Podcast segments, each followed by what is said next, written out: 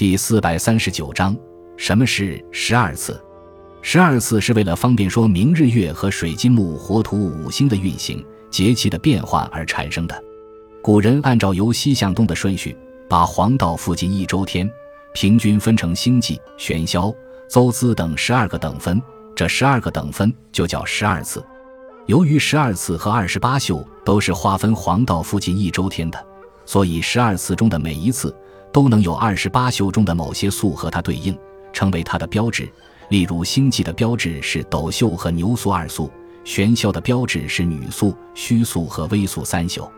不过，由于十二次是等分的，而二十八宿各宿的大小不一，所以十二次各次起始和终止的界限和二十八宿中宿与宿的分界就不是完全重合的。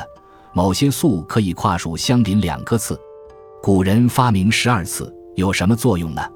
主要有两个方面。首先，可以用来指示四季太阳所在的位置，根据太阳的位置说明节气的变换；其次，可以用来说明岁星每年所在的位置，根据岁星的位置进行纪年。例如说，某年岁在星纪，下一年岁在玄霄等等。